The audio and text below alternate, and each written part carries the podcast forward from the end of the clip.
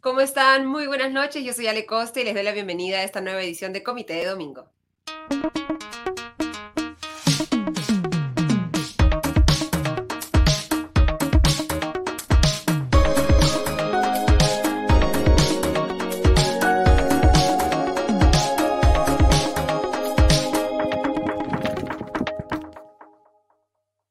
Agradecerles por acompañarnos en esta transmisión y pedirles que por favor se suscriban al canal de YouTube del Comité de Lectura y también si pueden pónganle un like a este video.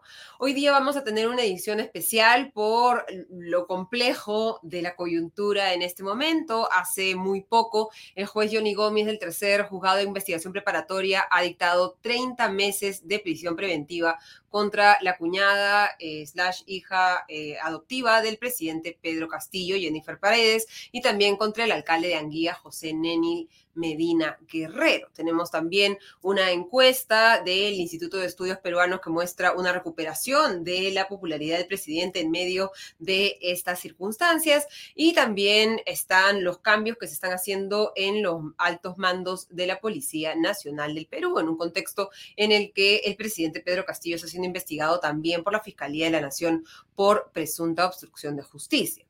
Para poder analizar todo esto, hoy día tenemos un invitado especial, un invitado de la casa. Le damos la bienvenida a Augusto Tausen. Él es curador eh, principal del Comité de Lectura y vamos a hacer como una revisión de toda la compleja coyuntura. ¿Cómo estás, Augusto? Muy buenas noches.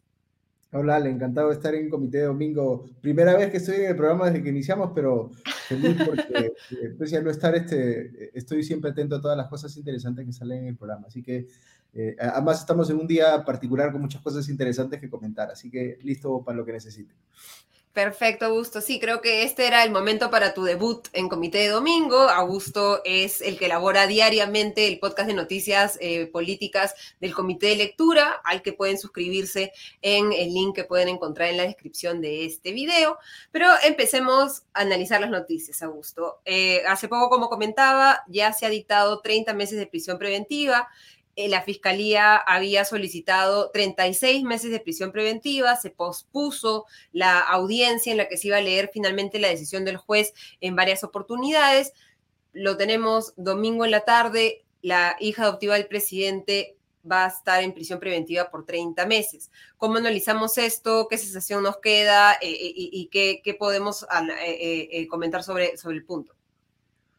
Bueno, es un poco extraño que estemos comentando sobre noticias judiciales un domingo en la tarde-noche, ¿no? Eh, eh, había eh, expectativa de que este pedido de prisión preventiva se fuera a resolver días atrás, se alargó un poquito, hubo una cantidad de especulaciones que, digamos, la gente trataba de entender por qué se estaba demorando en venir la decisión, pero finalmente hoy día ya el juez eh, eh, explicó sus argumentos, eh, dio a entender pues que en su visión de las cosas hay argumentos suficientes para sustentar que en el caso particular de Jennifer Paredes y del alcalde Anguía, José Nenil Medina, hay razones para pensar que pueden o fugar o obstruir la justicia y por esa razón es que se da la prisión preventiva. Recuerden que a quienes nos escuchan que nos hemos acostumbrado un poquito a estos mandatos de prisión preventiva en los últimos, no sé, cinco años de repente, por todos estos casos vinculados a la política. ¿no? Hemos visto varios eh, actores de la política peruana que han sido eh, objeto de mandatos de prisión preventiva,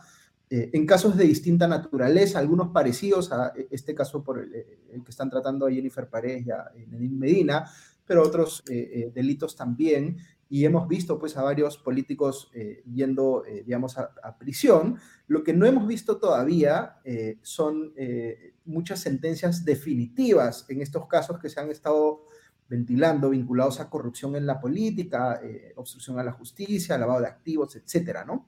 y es importante eso anotarlo porque a veces la gente se hace la idea de que la, la prisión preventiva es una suerte de pena anticipada, ¿no? Que, que si no sabemos si la gente va a ir a, las finales, a la cárcel, bueno, pues al menos que les den pues este, tres años de prisión preventiva y esa será su, su sanción. Y la prisión preventiva no es para eso, digamos, ¿no? Es cuando, cuando tú crees que el hecho de que una persona que está siendo investigada, eh, si es que se queda en libertad, puede de alguna manera o eh, sustraerse de la justicia, huir, digamos, ¿no es cierto? Pasar a la clandestinidad o puede tomar acciones para digamos, obstruir el trabajo de la Fiscalía y del mismo Poder Judicial para llegar a una sentencia. Entonces, ahí se determina, digamos, una prisión preventiva como escenario extremo, ¿no? Ahora, estamos en ese escenario extremo en el caso de Jennifer Paredes y de Nenil Medina. Eh, yo diría eh, que lo estamos en mayor medida que otros casos de, política, de políticos que hemos, eh, digamos, visto en ocasiones anteriores, ¿no? las, aquí hay que, hay que tomar en consideración también que no solamente es lo que haga Jennifer Paredes ella sola, sino que como la están investigando como parte de una organización criminal, eh, eh, por supuesto ella no va a fugar con toda la organización criminal, pero los distintos elementos o actores de la organización criminal pueden contribuir a generar un escenario de obstrucción a la justicia que la termine favoreciendo a ella. Y ahí eh, sí podríamos pues enumerar una cantidad de cosas que han pasado en este gobierno hacen pensar pues que hay una intención de obstruir a la justicia, ¿no? Desde cosas que pasaron muy al inicio, como el despido irregular del procurador del Estado, eh, eh, digamos, las normas para tratar de penalizar la filtración de información de la Fiscalía hacia los medios, eh, los cambios que se han dado en la policía, primero el intento de desmantelar el, el equipo especial que lidera Harvey Colchado, luego tratar de infiltrarle gente en el equipo, luego tratar de ponerle un nuevo jefe que lo controle, ahora denunciarlo ante inspectoría, luego cambiar al inspector general de la policía. En fin, han, pasado tantas cosas, digamos, que, uno eh, tiene la sensación, y aquí opino, digamos, a título personal, digamos, pero tiene uno la sensación de que el gobierno está hoy más ocupado en tratar de, eh, eh, digamos, protegerse de sus líos judiciales que de gobernar, ¿no? Y, lo que sí hace particular a la situación del gobierno de Pedro Castillo frente a otros gobiernos anteriores es que eh, esta imputación de organización criminal eh, incluye a varios miembros de su familia. No es la primera vez que hay miembros de la familia implicados, ¿no? Recordemos el caso de Toledo con sus sobrinos y demás, ¿no? Pero en este caso, digamos, eh, el flanco más vulnerable de esa organización criminal da la casualidad que es la hija del presidente, hoy por hoy, ¿no? porque también hay investigaciones en contra de la primera dama, pero es más difícil imaginar en este momento que le vayan a dar una prisión preventiva a la primera dama, aunque, aunque uno no sabe, ¿no? De repente sí. Pero igual era difícil imaginar que se le dé prisión preventiva a un familiar directo del presidente, ¿no? Sí, digamos que es, es algo, eh, digamos que no tiene muchos precedentes eh, eh, y, que, y que se enmarca también dentro de, de esta particularidad que se ha dado en el caso de Pedro Castillo, que es que la Fiscalía ha tomado una posición respecto de si se le puede investigar o no, más allá de que no se le pueda acusar, porque sabemos pues que hay una prohibición, digamos, un impedimento constitucional a que el presidente en funciones pueda ser acusado más que por una, una lista bien corta de delitos que están especificados en la Constitución, como impedir las elecciones, traición a la patria, etcétera, ¿no? Eh, la corrupción, por ejemplo, no es un delito que esté incluido dentro de esas posibilidades de acusación, lo cual en mi opinión es un error, es un vacío de la Constitución, debería estar dentro de esos, eh, digamos, delitos, pero hoy no está, ¿no? Ahí hay una necesidad de cambiar la Constitución para incorporar eso. Pero lo que es particular del gobierno de Pedro Castillo es que la Fiscalía ha tomado la posición de eh, afirmar, ¿no es cierto?, ya de manera bien contundente de que el presidente sí puede ser investigado. Por supuesto, la defensa de, Pedro Castillo ha tratado de, cuestionar eso por todas las vías posibles, ¿no es cierto? El abogado del presidente Benji Espinosa ha salido a decir que es inconstitucional y demás, pero yo creo que el caso de la fiscalía es bien sólido. Me parece que tienen razón ellos cuando dicen eh, no puede esperarse la investigación a que termine el mandato, porque si no se van a dedicar a ocultar todas las pruebas, se va a perder toda la información necesaria para poder sentenciarlo en caso si sea culpable de algún delito, ¿no? Entonces creo que eso, eso es particular de este gobierno y es importante, ¿no? Y, digamos, también ah, sumando a los no precedentes es la creación de este equipo especial liderado por la fiscal Marita Barreto, que está prácticamente exclusivamente dedicado a la investigación de estas varias, al parecer, presuntas organizaciones criminales dentro de distintos espacios del Ejecutivo para o manipular licitaciones o obstruir la justicia o conseguir eh, manipular los procesos de ascenso y toda la, la, larga lista de las seis investigaciones de la Fiscalía que están produciéndose contra, contra el mandatario. Y creo que eso ah, genera la sensación de que las cosas están yendo mucho más rápido que en otros procesos, ¿no? Tenemos el caso de Susana Villarán, por ejemplo, en el que esta semana hemos tenido recién ya la presentación de la acusación fiscal, el producto final de la investigación. tenemos en el caso de Keiko Fujimori y, el caso Cocteles, la, eh, la declaración de, parte del Poder Judicial de que la acusación fiscal efectivamente cumple la forma, la acusación fiscal que se presentó en el, a comienzos del 2021, ¿no? Eh, eh, ¿Tú crees que está fundamentada esta sensación de que en este caso la justicia está yendo mucho más rápido que en otros eh, procesos que podrían tener la misma gravedad de cara al público? Yo, creo que sí, aquí entramos al terreno de las impresiones personales, ¿no? Porque, porque esto a veces va más allá de lo legal, pero, pero creo que sí, sí se puede decir eh, que hay eh, razones para pensar que no se está tratando todos con la misma vara necesariamente, ¿no? Por ejemplo, si tomamos el caso de presidente y vicepresidente eh, de un mismo gobierno, ¿no? PPK y Vizcarra. no parece, digamos, que por la gravedad de los delitos que se le imputan a cada uno, tengan una situación tan disímil, digamos, en términos de qué ha hecho la justicia respecto a cada uno de ellos, ¿no? La extensa detención domiciliaria de PPK frente a Vizcarra, que se pasea, digamos, por todos lados y no parece que eh, nadie quisiera tocarlo, ¿no? Este, cuando los casos que se le imputan a Vizcarra son mucho más graves que los que se le imputan a PPK, sin, querer decir por eso que PPK no deba tener algún tipo de medida judicial en su contra, ¿no? Pero ahí, ahí hay una percepción de, digamos, este, disparidad. Eh, igual, eh, digamos, con otras personas que han tenido prisión preventiva, el caso de Keiko Fujimori, por ejemplo, eh, vis a vis Susana Villarán. O sea, hay, hay, este, digamos, también pasa que la fiscalía no es el mismo fiscal que ve todos los casos, sino que se ven en, equipos fiscales separados. Entonces, digamos, todo esto es bien complejo, ¿no? yo, digamos, sí creo que la fiscalía tiene que caminar con mucho cuidado y esto es algo que al menos yo vengo diciendo hace bastante tiempo atrás, porque lo peor que puede pasar es que la gente empiece a percibir que la fiscalía actúa por intencionalidad política. Entonces, cuando tú sientes que los fiscales están ensañando mucho con una persona, pero no con la otra, sobre todo cuando hablamos de políticos, eso, eso genera, digamos, un cuestionamiento, puede generar un cuestionamiento sobre el trabajo de, este organismo que es tan importante en términos constitucionales y que tiene que siempre no solo eh, eh, ser, sino aparentar, digamos, que es eh, ecuánime o equilibrado frente a las distintas fuerzas políticas que está investigando, ¿no? Este, yo, yo, por ejemplo, cuando escucho a la fiscal de la Nación, siempre trato de, de, ver si es que hasta qué punto ella se está autocontrolando para no para no aparentar, digamos, que está ejerciendo un rol político, porque hay gente que la ve de esa manera, ¿no? La gente que hoy critica a Pedro Castillo con razón, digamos, porque hay muchas investigaciones eh, bastante graves en contra suya, quiere o, le gustaría, digamos, que la fiscal de la nación asuma un rol político, ¿no? Como antes pasó, por hacer un paralelo, digamos, con el defensor del pueblo, cuando estaba Walter Gutiérrez, que también tenía declaraciones como muy políticas. Y estas instituciones que son eh, eh, organismos constitucionalmente autónomos no tienen un rol político, tienen un rol técnico y tienen que hacer bien su trabajo, ¿no? Este, eh, yo, yo tengo también esa sensación que tú comentabas hace un, hace un rato, me parece que hay gente muy buena, como el coronel Harvey Colchado, digamos, que está hoy involucrado en este equipo especial de la policía, que creo que es una buena cosa, este, eh, pero siento que tienen que, ir con mucho cuidado, de, e, evitar, digamos, aparentar que están pasando a un rol más político que técnico, porque ahí sí se pierde la legitimidad de todo el sistema, ¿no?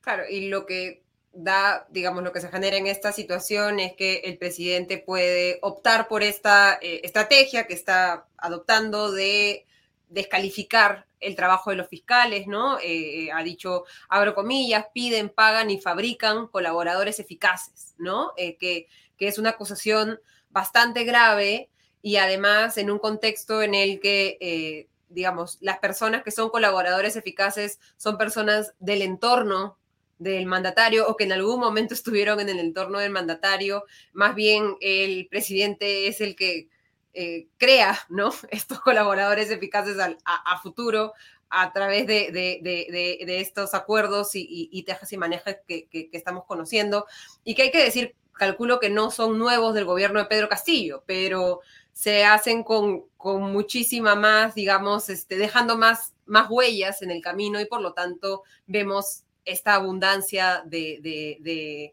de evidencia, por ejemplo, en lo que hemos visto ahora en, la lectura de, la, de la prisión preventiva por parte del juez, ¿no? En el que, como tú bien comentabas, Augusto, además de el tema de que hay peligro procesal, o sea, un riesgo de fuga o obstaculización de la justicia. Hay nivel de sospecha grave respecto a los delitos que se le imputan tanto a Jennifer Paredes como al alcalde de Anguía y la posible pena por los presuntos delitos que habrían cometido supera los cuatro años de cárcel, ¿no? ¿Cómo complica esta decisión del juez ahora, que es un juez revisando la información fiscal y diciendo, sí, acá hay indicios razonables de que efectivamente han habido, eh, eh, eh, se han cometido presuntos delitos, cómo esto complica la situación del presidente Pedro Castillo, la situación legal, porque él es el protagonista de todas estas investigaciones fiscales. Sí, bueno, ahí habría que hacer la diferenciación entre su situación legal y su situación política, ¿no? Su situación legal es difícil que se mueva mucho en el cortísimo plazo, porque, digamos, sigue él manteniendo su inmunidad, este, eh, digamos, tendrían que pasar un montón de cosas más políticas que legales para que pueda haber una, evolución, digamos, dramática en su situación. ¿no? Yo, yo creo que eh, eh, lo que va a pasar por el lado fiscal o de las investigaciones fiscales es, es que se va a llevar la investigación a tal punto, digamos, y la información o la evidencia puede llegar a ser tan contundente que debería eso gatillar una acción política, ¿no es cierto? Eh, eh, eh, o en todo caso una manifestación ciudadana tan grande que a su vez incida en los políticos, pero la salida, digamos, a la situación de Pedro Castillo es más política que legal, aun cuando lo legal es muy relevante y va a tener que seguir avanzando.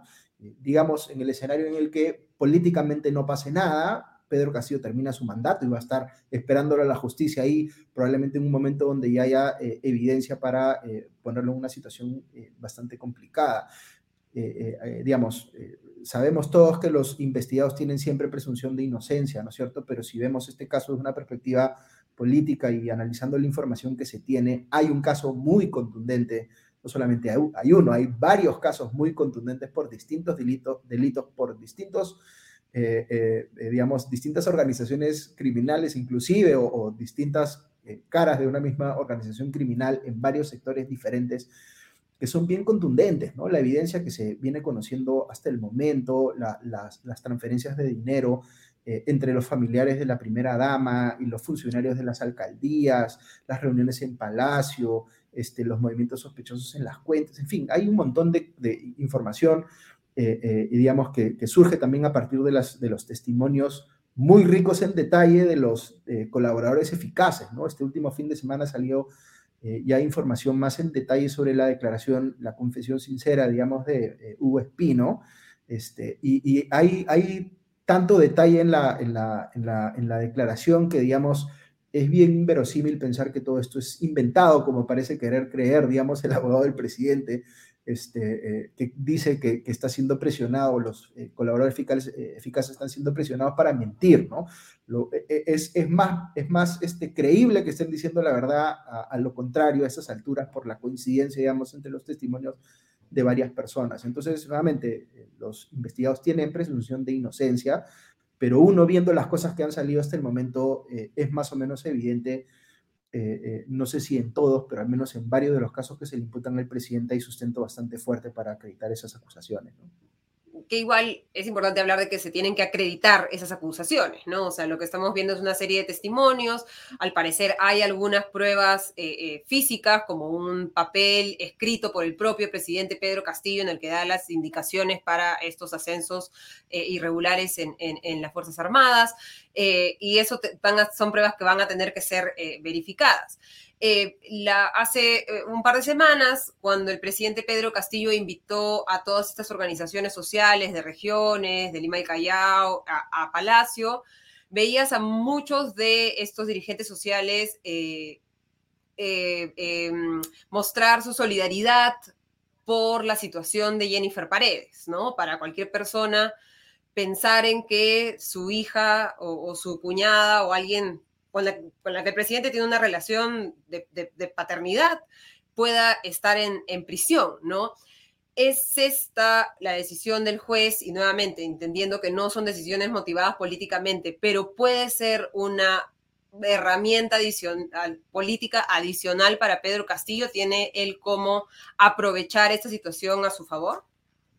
Eh, yo creo que sí, claramente por lo que eh, se ve en las encuestas que han salido en las eh, semanas anteriores, seguramente ahora vamos a comentar un poquito al respecto. Pedro Castillo está teniendo desde siempre, digamos, desde el inicio, tenía una narrativa de victimización, pero se ha intensificado de manera importante en las últimas semanas a propósito de los líos judiciales que tiene, ¿no es cierto? Eh, y esa narrativa de victimización está funcionándole hasta cierto punto porque se ve una evolución positiva en su eh, nivel de aprobación en las encuestas, ¿no? Eh, yo lo que comentaría sobre esto, Ale, es, hay un, hay un tema que está en el trasfondo de toda esta conversación que es hasta qué punto la corrupción está normalizada eh, en, la, eh, en el Perú, ¿no es cierto? Porque cuando uno ve casos como los de Anguía, claro, están eh, haciendo una obra para sobrevalorada, digamos, para de esa obra sacar una coima, un diezmo, ¿no es cierto? El 10%, como ha dicho Hugo Espino, de las obras, y ese 10% repartírselo entre el alcalde y los empresarios que están poniendo las empresas de fachada y los familiares y demás, ¿no es cierto? Este, eh, entonces, ahí hay claramente una, eh, una defraudación, digamos, este, al, al, Estado y por tanto a todos los ciudadanos, pero mucha gente ve eso y dice, bueno, pero en, buena, eh, en, alguna medida lo que están haciendo es facilitar que se haga una obra que de otra manera no se hubiese hecho, ¿no? Claro, él roba pero hace obra, ¿no? Claro, y ahí es cuando mucha gente empieza a, a, a justificar la coima, digamos, porque, digamos, en ausencia de coima, lo que hay es un Estado inoperante, ¿no? Y, ese diagnóstico también es cierto, ¿no? O sea, también tenemos un eh, Estado que no puede eh, hacer las obras de eh, electrificación o agua y saneamiento, viales, escuelas, este, postas médicas, etcétera, etcétera, que es lo que debería ser de ordinario. Entonces, mucha gente termina normalizando la corrupción porque siente que es la única forma eh, a, través de la cual se pueden hacer las obras que se tienen que hacer. Y yo creo que algo de eso también puede estar presente en cómo la gente ve, eh, digamos, casos como el de Jennifer Paredes, digamos, y, no los ve tan mal, ¿no? O, no los ve tan cuestionables. Eh, había una, en, uno de los reportajes de esta noche, me parece en Latina, entrevistan a una señora chotana que vive en la misma comunidad donde está la casa de Pedro Castillo, y ella decía algo así como, bueno, sí, pues me parece que debe investigar todos estos temas, pero siento que lo están presionando demasiado y lo tienen que dejar hacer, ¿no? Entonces, eh, no se percibe pues ese nivel de indignación tan fuerte que de repente se percibe más en, en, la capital frente a hechos de corrupción, ¿no? que uno se indigna naturalmente influido también por sus propios sesgos o concepciones políticas, ¿no? este, pero el, problema de fondo aquí es que eh, esto pasa no solamente en el caso de Pedro Castillo, es, una situación bastante general, digamos, en, la, en el Estado peruano y lamentablemente no, no hemos hecho mucho por evitarlo, ¿no? Sí, yo quería aprovechar ese momento para entrar a revisar algunos resultados de esta encuesta del Instituto de Estudios Peruanos que se ha publicado recientemente y que muestra esta mejora en la aprobación del presidente Pedro Castillo. Tenemos en, el primer cuadro, ¿no? Eh, ante la pregunta si aprueba o desaprueba la forma como Pedro Castillo está conduciendo su gobierno, un 29% señala que aprueba y un 63% que desaprueba. Lo veíamos en el resultado de, de, la encuesta anterior en agosto, en el que esta mejora del 19 al 24% podía ser explicada por, digamos, la, diferencia del nivel de confianza de, la encuesta, o sea, podía estar dentro del, margen de error. Y lo que comentamos en ese momento era que había que esperar a la siguiente para ver si efectivamente había una tendencia. Y aquí, en este caso, lo que nos muestra esta última encuesta de agosto es que frente a junio sí hay una recuperación, una mejora de la aprobación del presidente comprobable incluso, ¿no? Con, con, esto, con este margen de error de, de la encuesta. Eh, eh, regresando, digamos, a niveles que, de, aprobación que tenía en enero de este año, que tampoco son altísimos, ¿no? O sea, es, es igual un, un 28,6%. ¿Cómo ves tú? O sea, se habla de la victimización de Pedro Castillo, ¿no? Y que esta estrategia le está funcionando.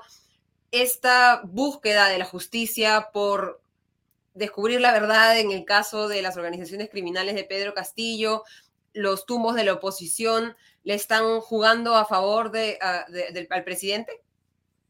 Yo creo que lo que está haciendo ahorita Pedro Castillo en las últimas semanas al menos es, está haciendo más, más política, ¿no? Está, está participando más, eh, eh, eh, digamos, mediáticamente, está teniendo más figuración de cara a la opinión pública, está teniendo mensajes mucho más contundentes.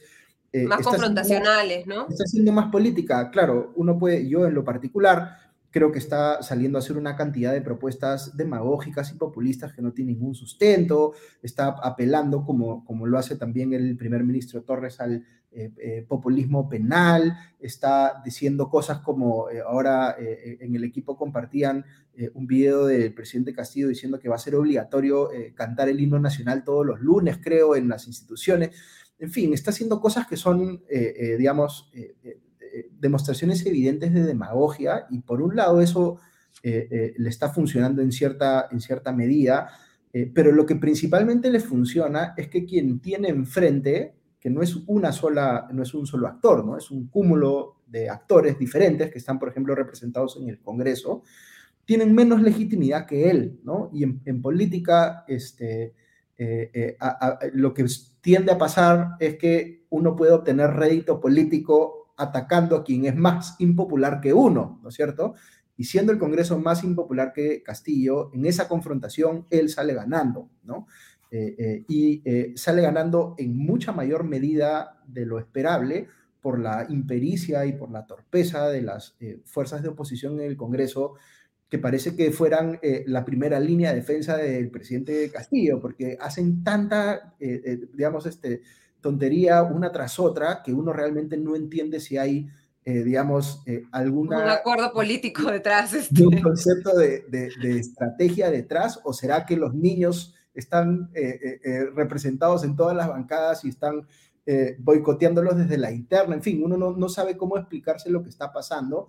Si es por, por, por, una gran muestra de genialidad o de la más absurda estupidez, ¿no? No, yo creo que lo, que pasa ahí también es que, eh, claro, Pedro Castillo ha venido perdiendo eh, popularidad, aprobación, digamos, en lo que respecta a su gobierno, pero muchas de estas otras bancadas o fuerzas políticas han venido perdiendo popularidad desde hace mucho tiempo atrás, ¿no es cierto? Entonces ahí hay una sensación de insatisfacción muy fuerte respecto a algunos partidos políticos están en el Congreso, eh, digamos, este, ya varias veces seguidas, ¿no es cierto? Y que ya tienen acumulado un nivel de insatisfacción muy fuerte, inclusive más, más intenso, digamos, que el que puede haber hoy contra, contra Pedro Castillo, ¿no? Y, eso nos lleva un poquito a esta discusión sobre las posibles salidas de la crisis, ¿no es cierto? Y se han planteado varias cosas como el adelanto de elecciones. Este, yo creo que en algún momento el Congreso estaba tratando de sondear la posibilidad de que haya una vacancia si conseguían la cantidad de votos suficiente pero después de eso dar pie solamente a elecciones presidenciales y que este Congreso se quedara, digamos, todo lo que resta del mandato y que simplemente hubiese un reemplazo en la presidencia, ¿no? Este, yo creo que eh, ya queda más o menos evidente que esa salida no, no tiene viabilidad alguna, ¿no? Este, si fuera a darse, digamos, una terminación anticipada del mandato de Pedro Castillo, no hay manera de que el Congreso actual tenga la legitimidad. Esta es una apreciación política personal que estoy haciendo, por supuesto, ¿no? Pero, pero no hay manera, digamos, que el, en, mi, óptica al menos, que el Congreso pueda tener la legitimidad suficiente como para quedarse después de la salida de, Pedro Castillo. Creo que mucho más viable políticamente es una salida donde haya elecciones generales anticipadas, ¿no? Eh, y esa legitimidad proviene del hecho de la desaprobación del, Congreso, ¿no? Y lo que tenemos en esta encuesta, vemos que eh, la línea azul es la línea de aprobación del Congreso, la línea roja es la de desaprobación. 87% de la población desaprueba al Congreso, solamente un 8% aprueba el desempeño del Congreso de la República, ¿no? Eh, ¿Qué legitimidad tendrían los congresistas para decir, ah, no, el presidente se va y yo me quedo cuando claramente la aprobación de la población, que es la que le da legitimidad o no a las instituciones, eh, eh, es, es paupérrima, ¿no? Yo, cuando veo esta encuesta, cuando veo la encuesta sobre niveles de aprobación del Congreso, eh, la impresión que me llevo es que este es el nivel de aprobación sobre la política en general, porque digamos que el, el, Congreso, el Poder Legislativo, donde está representada la política de manera amplia, porque están las distintas bancadas, los distintos partidos políticos, ¿no es cierto? Entonces, aquí lo que está diciendo la ciudadanía es, desapruebo la política en general en el Perú, ¿no? Y, yo creo que muchos podemos sentirnos cercanos a esa posición porque vemos pues con mucho disgusto el tipo de política que tenemos, ¿no? Y, y creo que el gran el gran tema de fondo aquí es que eh, eh, mucha gente no se siente, eh, digamos, gatillada a actuar frente a lo que está pasando en la política porque no tiene ningún nivel de optimismo o entusiasmo en lo que pueda venir después. Entonces, ¿para qué sales a marchar, digamos, para pedir que se termine anticipadamente el mandato del presidente o del Congreso si lo que va a venir después puede ser peor, ¿no? Este, y ahí yo comentaba justo ahora en Twitter, hay hoy varias iniciativas que están pidiendo elecciones anticipadas o están pidiendo cambios constitucionales, inclusive algunas a favor de la Asamblea Constituyente, otras en contra de la Asamblea Constituyente, y todo eso está bien, que la gente se active, que, recolecte firmas para defender o, o, oponerse a tal o cual cosa. Finalmente eso muestra pues que hay un poquito más de politización en la ciudadanía y yo creo que eso es bueno.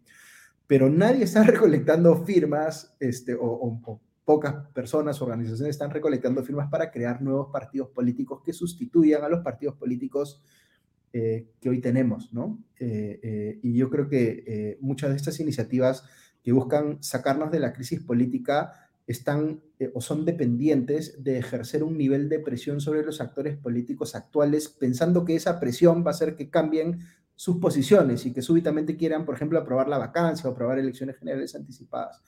Y eso es bien difícil que pase porque, eh, eh, digamos, lo que hay, y lo hemos eh, comentado varias veces, lo he dicho yo en el podcast, Diego Salazar, nuestro curador editorial, lo ha comentado también en sus columnas en el Washington Post, lo que hay es un equilibrio donde los partidos políticos parece que se estuvieran peleando, pero en realidad no se están peleando, están cómodos cada uno en su lugar, no hay una especie de conflicto de baja intensidad, pero nadie quiere que haya una salida drástica, todo el mundo está bien más o menos donde está, entonces ahí hay una suerte de equilibrio precario. Entonces, el, cambio sistémico que necesitamos no va a venir de los actores políticos que hoy tenemos. Entonces, lo único que queda es que se movilice la ciudadanía y la gente está esperando que la ciudadanía se movilice para salir a protestar. Pero eso no es lo único, la ciudadanía se tendría que movilizar para salir a armar nuevos partidos políticos, para hacer política, ¿no es cierto? Eh, y eso es lo que nos, nos falta porque la gente ha perdido, digamos, confianza en que se puede tener partidos políticos decentes. Y si yo creo que hay algo de lo que tenemos que convencernos hoy los ciudadanos es que eso no solamente es posible, sino que es necesario.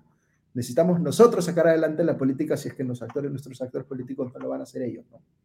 Y hablabas de confianza y en la encuesta del Instituto de Estudios Peruanos de IEP se ha preguntado a los peruanos a, a nivel nacional en qué instituciones confían y cuánto confían en las instituciones, ¿no?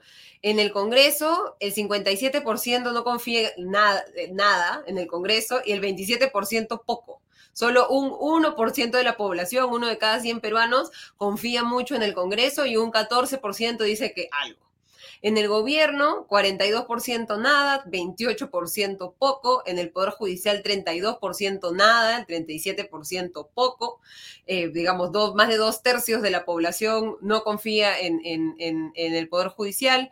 En la Fiscalía de la Nación, en total 62% confía poco o nada. En los medios de comunicación, 58%, más de la mitad de la población confía o poco o nada en los medios de comunicación, lo cual nos hace pensar cómo cómo, cómo salimos de esto, ¿no? Si, digamos, otra de la, digamos, la institución que se basa en la confianza, ¿no? No puede eh, eh, eh, generarla. Y nuevamente, tan solo las Fuerzas Armadas tienen más confianza que desconfianza, ¿no? Que más peruanos confían mucho o algo en ellos que poco o nada. ¿Cómo leemos esto y cómo salimos de esto? Es, bien complicado, ¿no? Porque todas las instituciones que están representadas ahí en este cuadro, no solamente estas, sino muchas otras más, funcionan sobre la base de la confianza, ¿no? La sociedad funciona sobre la base de la confianza, la política, el mercado, la economía también funciona sobre la base de la confianza, ¿no? Y lo que nosotros tenemos, y esto no es un tema del gobierno de Pedro Castillo exclusivamente, tenemos un país donde los niveles de confianza interpersonal son bastante bajos en términos relativos con otros países eh, semejantes. Eh, eh, y, digamos, tenemos una sociedad crecientemente politizada, polarizada, mejor dicho, tribalizada, ¿no es cierto?, donde la gente siente que el, vecino puede ser su enemigo, si es que tiene una afinidad política por el partido opuesto al que uno vota. Eh, eh, entonces, todo eso nos hace o nos convierte en una sociedad bastante disfuncional y estos problemas de falta de confianza no se solucionan de la noche a la mañana, ¿no? Tienen que ver con... Pero hay que empezar en algún momento, ¿no? Sí, tienen que ver con, con generar una, por lo menos una especie de sentimiento de, de pertenencia compartido, valores compartidos, elementos identitarios compartidos dentro de la diversidad, porque el Perú es un país, por supuesto, bien diverso y nadie espera, y creo que sería un error además pensar que todos vamos a ser igualitos y vamos a pensar igual y vamos a votar por los mismos candidatos. Eso no va a pasar nunca. Por definición, las democracias son la forma de, eh, digamos, gestionar pacíficamente las discrepancias, ¿no es cierto? Entonces, no está mal que discrepemos, pero tendríamos que tener algo que nos haga sentir que todos somos parte de lo mismo, que si las cosas mejoran, mejoran para todos, y si empeoran, empeoran para todos también, ¿no? Eh, eh, y esa base de confianza que necesitamos como sociedad para ser funcional no existe hoy en el Perú en la magnitud que se necesitaría para que las cosas funcionen, ¿no? Claramente no existe en la política. Eh, y eso es, eso es un problema, porque cuando la gente empieza a desconfiar, ya no solamente en tal o cual actor político, sino el sistema político como tal, cuando la gente empieza a desconfiar de la democracia, y eso se ve también, lo ha comentado Diego, eh, me parecen algunos eh, artículos que he escrito sobre el nivel de, digamos, de aprobación de la democracia en el Perú es bien bajo comparado con otros países. Entonces, ¿cuál es el, el riesgo ahí? Que en cualquier momento la gente diga, bueno, entonces de repente sustituyamos la democracia por alguna otra cosa, ¿no? Por un régimen autocrático, autoritario. Este, hay pues una debilidad, lamentablemente, en el Perú por la mano dura, ¿no es cierto? Este, y no hay necesariamente convicciones democráticas. No las hay en los actores políticos, pero no las hay en la ciudadanía en general, tampoco, ¿no? Y eso, eso es un problema. Este, eh, quería invitar a, quienes nos están siguiendo en la transmisión a enviarnos sus preguntas, ¿no? Para poder eh, discutirlas. Tenemos el comentario de Pablo de la Cruz, a la desconfianza hay que sumarle la desafección política que existe actualmente en la sociedad, y ese es el siguiente punto eh, que es bastante deprimente, que nos muestra la encuesta de, de, de IEP en términos de qué tanto interés tienen los peruanos en la política, tan solo un 15% en agosto, y esto es eh, cinco puntos porcentuales menos que en mayo del año pasado, antes de, digamos, de, la segunda vuelta, ¿no? Eh, un, solo un 15% tiene mucho interés en la política, 30% algo, y hay más de la mitad de los peruanos a los que la política le importa poco o nada. Sí, yo, yo o sea, de repente respecto a esta pregunta, yo creo que se podría diferenciar o se podría hacer más específica la pregunta eh, eh, eh, y hacerla respecto de la política partidaria, ¿no? O de la política formal, profesional. Porque, porque la, política es algo que nos demos cuenta o no, nos, nos involucra a todos o nos interesa a todos en distinta medida, ¿no? O sea, la, la familia que se queja porque no hay digamos, este, eh, eh, eh, acceso a servicios de agua potable educación en su comunidad, puede odiar a los políticos profesionales, pero tiene una demanda política, está involucrada con la política, la gente que está opinando sobre cómo debe gestionarse el Ministerio de Educación en uno u otro sentido, si debe darse un NEDU o no. En fin, este, la gente que está hablando sobre la inflación y qué cosa está haciendo, debería estar haciendo el gobierno frente a ese problema, todo eso es política, ¿no? Lo que pasa es que la gente nos hemos acostumbrado a relacionar la política, que es algo noble o debiera ser algo noble, con la parte más fea, con su manifestación más fea, que es la política partidaria que tenemos, porque no tendría que ser tampoco así. Podríamos idealmente tener una política partidaria mejor si existieran partidos políticos mejores o actores políticos mejores que los que tenemos. Y, eso a mí en lo personal, eh, digamos, me parece uno de los, de los grandes desafíos que tenemos como sociedad. Tenemos que hacerle ver a la gente que la política puede ser mejor de lo que tenemos. Lo, que tenemos hoy es un arreglo eh, eh, que yo lo he calificado en un artículo también hace poco como un, como un oligopolio, ¿no? Tenemos, es como eh, eh, un cartel de actores políticos que se aprovechan de nosotros y no los podemos sacar, porque si bien vamos a votar cada cinco años, ese menú político no cambia mucho, entonces siempre votamos más o menos por las mismas alternativas.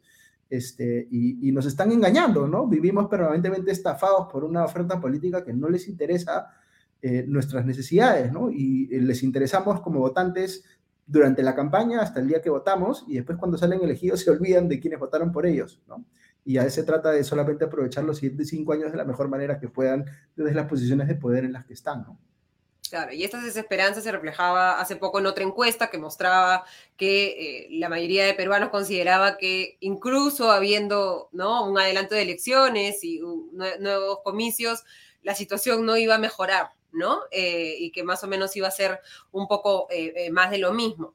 Mirando un poco saliendo de la encuesta y mirando hacia la oposición, ¿no? Keiko Fujimori perdió la segunda vuelta frente a Pedro Castillo, su partido Fuerza Popular actualmente preside la Comisión de Constitución del Congreso a cargo de Hernando Guerra García, filtro, digamos, por el que tendría que pasar alguna iniciativa, como por ejemplo un adelanto de elecciones, que implicaría una enmienda constitucional, ¿no? Como sucedió en, al, final del, gobierno de, Alberto Fujimori. Y ella ha dicho que eh, eh, eh, sé, ha dicho también sé por el señor Orlando García que él va a dar prioridad, ahora que está presidiendo la Comisión de Constitución, para que se pueda debatir el proyecto de ley que ha presentado una congresista de otro grupo político, para que se debate este proyecto y ojalá haya el consenso para unas nuevas elecciones.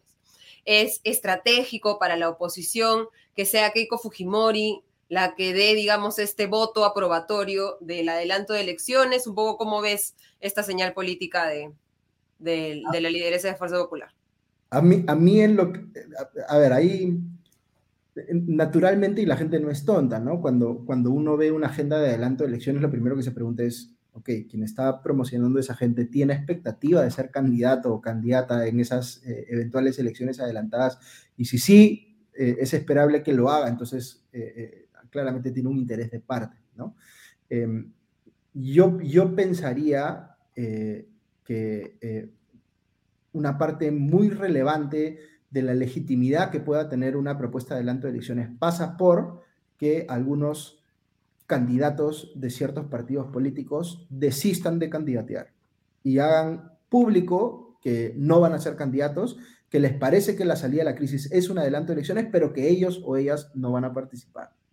Eso es lo que yo creo que haría más legítima la, la salida. Por supuesto, no estoy esperando que eso vaya a ocurrir en la práctica porque este, veo difícil, pero en general, como apreciación respecto de la política en general, yo diría que lo que hemos visto en los últimos años es un fracaso rotundo de los liderazgos en varios partidos políticos. Varios de esos partidos políticos desaparecieron del Congreso, perdieron sus inscripciones, entre otras razones por ese fracaso, pero algunos siguen teniendo cierta relevancia, al menos en el Congreso, este, porque, porque, claro, tienen una, eh, un nivel de respaldo mínimo que les permite tener una representación congresal, pero eso no, eh, eh, digamos, evita que podamos concluir, al menos yo, desde mi perspectiva personal, que han hecho un muy mal trabajo como partidos políticos, ¿no? Y que, y que si quieren mantenerse vigentes como partidos, lo mínimo en lo que tendrían que estar pensando es en una renovación de liderazgos, ¿no? Que entre nueva gente a liderar que, proponga hacer algo distinto de lo que han representado esos partidos políticos hacia atrás. Sí, una, renovación al menos de los liderazgos de, los partidos sería también eh, eh, interesante para ver si es que se puede generar algún tipo de cambio con esta estructura oligopólica de la que, de la que hablabas eh, hace, hace un momento. Y para un poco ir terminando, revisar eh, otro hecho que se ha dado durante los últimos días, que llama la atención por, digamos, lo, eh, evidente de las intenciones, ¿no? Pese a que las niegan, eh, que es el cambio, estos cambios que se están dando en los altos mandos de la Policía Nacional del Perú.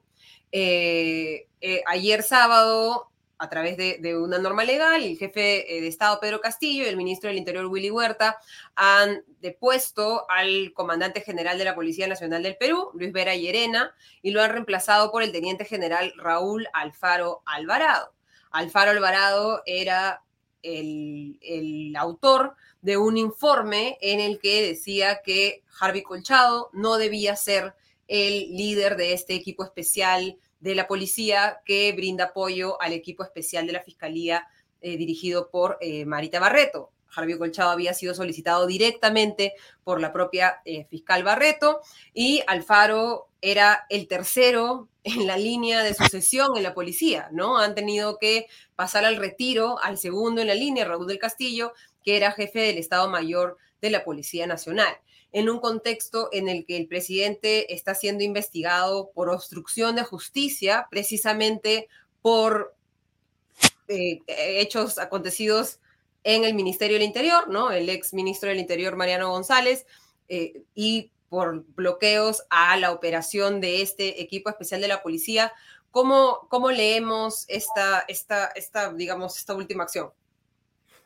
Em, yo, como comentábamos al inicio, yo creo que es bien, es bien evidente, bien desfachatado, diría yo, a estas alturas, digamos, lo que se está haciendo para eh, eh, evitar, eh, digamos, que, la fiscalía o la policía puedan avanzar, avanzar en sus casos contra Pedro Castillo y su entorno inmediato, ¿no? Aquí hay que recordar que a él se le investiga por estar implicado en casos de presunta corrupción, digamos, eh, eh, como parte de una organización criminal. Entonces, eh, esos casos son casos complejos y como tú decías, va a haber que actuar pruebas, va a tener que profundizarse mucho, digamos, y no, no es que vayan a tener una solución en el cortísimo plazo, al menos en el frente legal, ¿no? Este, pero luego están todos estos, estos otros presuntos delitos también que tienen que ver con eh, obstaculizar la justicia, ¿no es cierto? El, caso de encubrimiento personal eh, de, la supuesta, eh, digamos, este, acción que se tomó para esconder a Jennifer Paredes cuando estaba la policía y la fiscalía buscando detenerla en Palacio, todas estas otras acciones que se han tratado de hacer para desmantelar el equipo especial de la policía, digamos, en fin, eh, las sospechas respecto a que eh, Beder Camacho, que acaba de renunciar a Palacio de Gobierno a su cargo de subsecretario general de despacho presidencial, fue quien organizó la fuga del ex ministro de Transportes, perdón, el, ex secretario general, sí, el ex secretario general de Palacio, Bruno Pacheco. Digamos que por el lado de las implicancias políticas de estos casos, desde mi óptica, es mucho más contundente la, la debiera ser mucho más contundente la implicancia política de los casos de obstrucción a la justicia que de los otros, porque los otros, digamos, hay, una, hay acusaciones muy serias, por ejemplo, de corrupción, como decíamos, pero todavía hay que ver qué más información se va, eh, eh, digamos, eh, encontrando para sustentar esos casos, ¿no? Pero, pero si estamos viendo en tiempo real, digamos, a un gobierno en ejercicio del poder tratando de construir la justicia de múltiples formas, ¿no es cierto? Eso debería desencadenar una acción política inmediata y el que el Congreso o que la oposición en el Congreso no se esté poniendo de acuerdo, no esté trabajando políticamente, al menos para hacerle ver al presidente que si sigue haciendo este tipo de cosas van a tomar acciones al respecto, este, eh, es, es, bien, es bien penoso, ¿no? Porque da la impresión de que eh, un presidente puede, eh, como tú decías, ¿no? Este, no le gusta el, policía que lo está investigando y cambia el inspector y cambia el jefe de la policía y no pasa nada, ¿no? Este, eso no es dable, pues es, completamente inadmisible eh, eh, porque te muestra un presidente que ya está dispuesto a hacer cosas que van mucho más allá de lo que sería eh, razonable y que ya pues son manifestaciones, diría yo, incluso autoritarias, ¿no? Este, antidemocráticas. Entonces, yo creo que él está construyendo el caso para que lo censuren o lo vaquen, digamos, en el Congreso y el problema no es que no esté dando él las razones, es que del otro lado en el Congreso no tienen la, pericia para poder avanzar ya eh, con el caso en bandeja que les están poniendo, ¿no? Claro, porque en este caso de los cambios en la Policía Nacional del Perú es él firmando, ¿no? Un dispositivo legal para hacer este cambio, ¿no? En, en los otros casos, en presuntos casos de corrupción, va a ser, calculo, muy difícil encontrar alguna prueba del presidente enviando un correo electrónico o dando una eh, eh, eh, instrucción directa, ¿no? Pero en este caso, él es el que está tomando, tomando estas decisiones. Sí, yo, vi cuando, cuando se hizo pública la denuncia antiinspectoría que le hizo a Harvey Colchao, eso ya me pareció completamente excesivo, ¿no? O sea, inadmisible, ¿no? Pero, pero, pero después me di cuenta que, digamos, ahí no quedaba la cosa, ¿no? Era no solamente lo denuncio, sino encima cambio el inspector para que mi denuncia, digamos, este, prospere poniendo yo el inspector que me da la gana, ¿no? Este, eh, es, es inadmisible, ¿no? No hay, no hay cómo, o sea, yo, yo entiendo, digamos, a estas alturas que haya gente que eh, eh, quiera defender ciertas em, políticas o ciertas, digamos, eh, eh, particularidades de este gobierno porque lo sienta representativo de tales o cuales valores con los cuales está de acuerdo y todo eso está muy bien, pero visto individualmente... O representativo también de, de, historias de vida en el Perú que no se han visto representadas a ese nivel de poder político hasta ahora, ¿no? Y, eso hay que respetarlo, la gente vota como vota, digamos, este, uno puede estar de acuerdo o en desacuerdo, pero finalmente todos tenemos derecho democrático a votar por quien nos parezca mejor opción.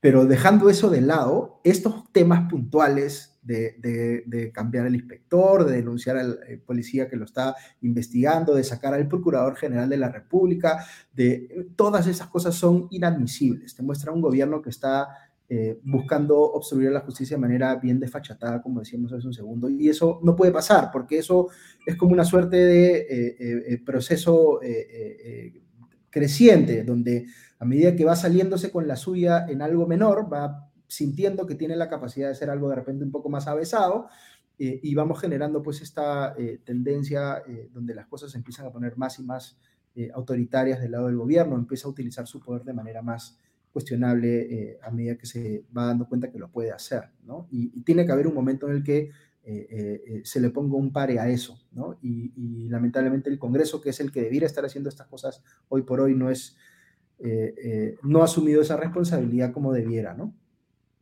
O sea, las acciones antidemocráticas o las señales antidemocráticas, la respuesta debería ser más democracia, ¿no? y para cerrar, Augusto, que quienes están suscritos al, comité de lectura saben que él se levanta muy temprano para enviar el podcast mañana, así que le estamos quitando horas de, descanso. Yo admiro tu capacidad para dentro de, digamos, toda esta... Eh, eh, eh, abundancia de, información negativa, siempre encontrar algún ángulo optimista, ¿no? pero sin ser, sin llegar a, ser iluso.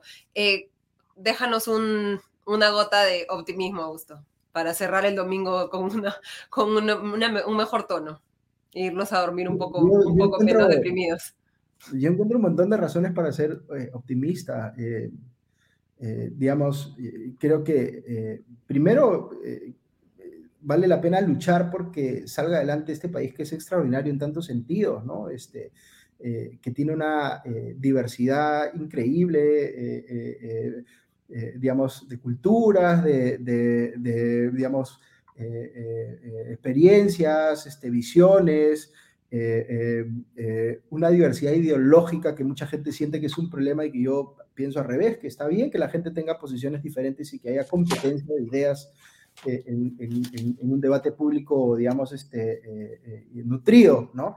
y además, en el caso particular de la política, yo veo que hay gente joven muy capaz, con, eh, digamos, muy buenas intenciones, tratando de hacerse un camino en la política y lamentablemente el problema que tienen es que las puertas están cerradas porque no, no hay partidos políticos que les abran las puertas.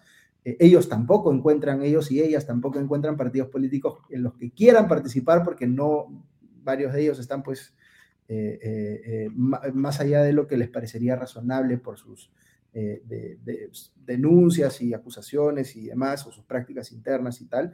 Entonces, yo lo que siento es que hay una oportunidad ahí bien, bien eh, compleja, pero, pero existente, digamos, de hacer que esa gente se encauce por el camino de la política y que encuentre una manera de hacerlo con prácticas distintas a las que vemos en los partidos políticos que hoy están en funciones. ¿no?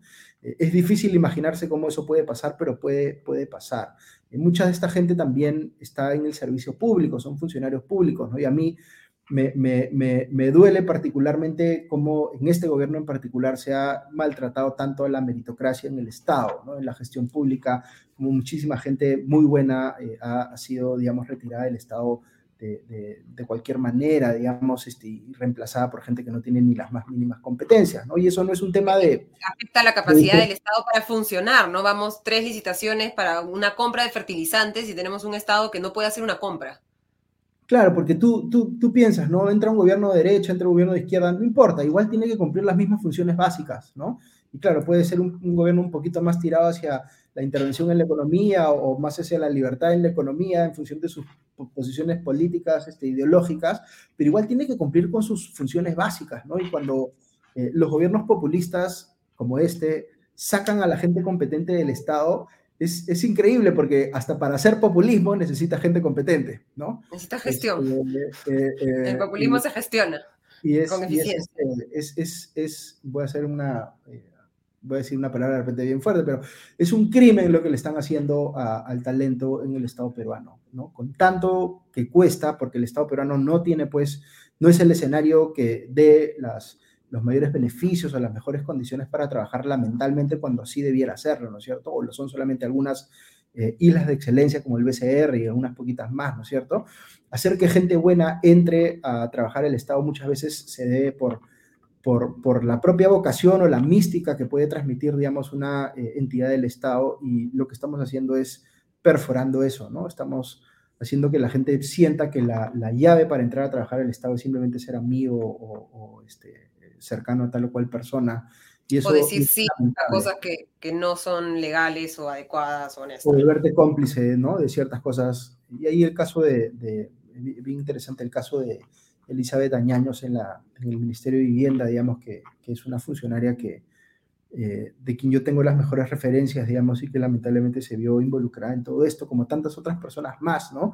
Personas que incluso presentaron sus renuncias y no les aceptaron sus renuncias, es decir, los han obligado a ser cómplices porque no los dejaron irse cuando ya estaban ellos o ellas mismas pidiendo salir de este gobierno, ¿no? En fin, es una pena porque esa fuga de talento del sector público va a tardar décadas en ser eh, resuelta. ¿no? No, no, no, es que, no es que vaya a regresar la gente de la noche a la mañana. Nos va a costar muchísimo hacer que gente competente vuelva a entrar a las dependencias del Estado de las cuales han salido. Y eso, eso eh, perjudica principalmente a los ciudadanos que más necesitan del Estado para poder eh, hacer que sus calidades de vida mejoren. ¿no?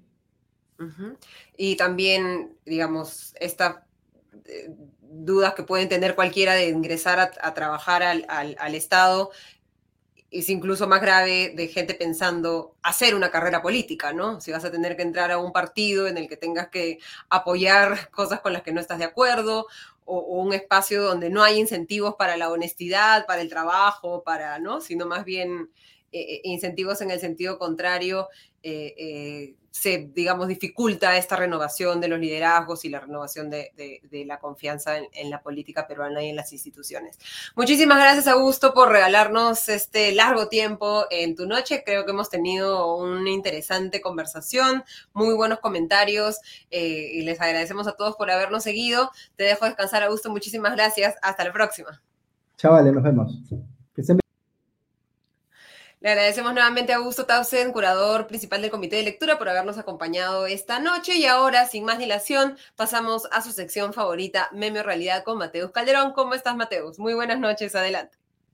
Gracias por el pase, Ale Costa. Buenas noches y bienvenidos todos y todas a esta su sección favorita, Meme Realidad, en su dominical favorito, Comité de Domingo. Soy Mateus Calderón y como cada semana Acompáñeme a comentar las noticias más saltantes, más curiosas o más graciosas del acontecer nacional e internacional. Esas noticias que nos hacen confirmar que no es que los memes imiten a la realidad, sino al contrario. La realidad imita a los memes. Pasemos rápidamente a la que sin duda es la noticia de la semana. El presidente Pedro Castillo decidió cambiar la jefatura de la Policía Nacional del Perú, así como a su Inspectoría General, a tan solo días de haber pedido a esta misma Inspectoría que remueva y pase al retiro al coronel Harvey Colchado, quien participó del allanamiento a Palacio de Gobierno. Ustedes recordarán este polémico allanamiento en el que se buscó a la hija de Pedro Castillo, a la hija adoptiva Jennifer Paredes, porque por supuesto nada grita soy inocente como intentar cambiar al policía que allanó tu casa. El problema no obstante no acaba allí, sino que en medio de todos los cambios en la policía, el mandatario también decidió cambiar al jefe del Estado Mayor de la policía. ¿Y a quien designó como nuevo jefe? Pues a Vicente Álvarez Moreno, involucrado, escuche usted, en los asesinatos extrajudiciales de 33 personas. Parece chiste, pero es anécdota y una muy triste. Álvarez Moreno, de acuerdo a fuentes del diario La República, respaldó una serie de asesinatos extrajudiciales ejecutados por Raúl Prado Rabines, comandante de la policía en situación de retiro, hoy en la condición de prófugo de la justicia. La que ha protestado por lo que se viene haciendo en la policía ha sido, pues, nada más y nada menos que la lideresa del partido Fuerza Popular y líder de la oposición, Keiko Fujimori. Considero que el señor Castillo está actuando sin límites vergüenza. Decapitar a nuestra Policía Nacional porque miembros de esa institución han detenido a algunos familiares o allegados de él es una confesión de culpabilidad y de desesperación. Esto es, claro, extremadamente curioso viniendo de una ex candidata a la presidencia que reivindica un régimen, el de su padre, Alberto Fujimori, que desfalcó la caja de pensiones militar policial por cientos de miles de soles. ¿Y qué ha hecho el Congreso ante las acciones de Pedro Castillo? Pues básicamente nada, una vez más, y en nada incluimos condecorar al activista ultraconservador Agustín Laje a su paso por Perú. Literalmente cualquier cosa hubiese sido más relevante que condecorar a Laje. Quizás las respuestas desde la oposición ayuden a entender por qué, de acuerdo a la última encuesta del Instituto de Estudios Peruanos IEP, Pedro Castillo ha aumentado 10 puntos su aprobación pero como ya han notado diversos analistas, Castillo sí parece tener una estrategia para aumentar su popularidad o para blindarse. Elija usted reunirse con bases sociales, jugar la carta de la víctima de persecución política a su familia, un poco de xenofobia contra las poblaciones migrantes y señalar las incongruencias de la prensa. Y la prensa, por supuesto, se ha quedado así desde hace varias semanas. Esta es una idea de cómo se va moviendo, pero además es una cosa incomprensible, porque no, logramos todavía determinar que lo sube y que lo baja, pero se mueve alrededor de 22 en abril, 23 a junio, 20 a julio y 25 en agosto. En una esquina Pedro Castillo, en la otra una oposición que condecora a ultraconservadores y una prensa que publica titulares como Cachorro de Chota estudiará en universidad más cara, la UTEC, y que no tiene capacidad de autocrítica alguna. Me pregunto a quién elegirá apoyar la población, si a Pedro Castillo o a la oposición. Eso ha sido todo por hoy. Volveremos en el próximo domingo con más aquí en Meme Realidad. Volvemos contigo, Ale Costa. Muchísimas gracias, Mateo Calderón, como siempre, por hacernos reír por un momento en meme o realidad y preguntarnos, como nos preguntamos a cada hora que seguimos las noticias en el Perú, si estamos viendo un meme o estamos viendo un reporte oficial. Y antes de despedirnos, queremos agradecerles a nuestro auspiciador, el restaurante Limaná, al que los invitamos a asistir. Veamos el en Limaná encontrarás comida deliciosa y natural elaborada con superfoods. Ven y disfruta de un ambiente único en el corazón de San Isidro. Limaná ofrece una amplia variedad de deliciosos platos con opciones keto, paleo, veganos y vegetarianos que estamos seguros te sorprenderán. Muchísimas gracias a por acompañarnos una vez más en Comité de Domingo y muchísimas gracias a cada uno de ustedes por estar con nosotros, por comentar, por saludarse en los comentarios. Estamos viendo todo lo que sucede ahí y por acompañarnos en este domingo por la noche cerrando la semana. Les agradezco nuevamente, los invito a suscribirse a la cuenta de YouTube del Comité de Lectura, nos ayudan mucho con una suscripción y nos ayudan también mucho con un like a este video. Conmigo será hasta el próximo domingo. Diego Salazar regresará el próximo domingo con su sección en tiempo real, en la que revisará nuevamente todo lo que ha sucedido en los dominicales. Hasta la próxima.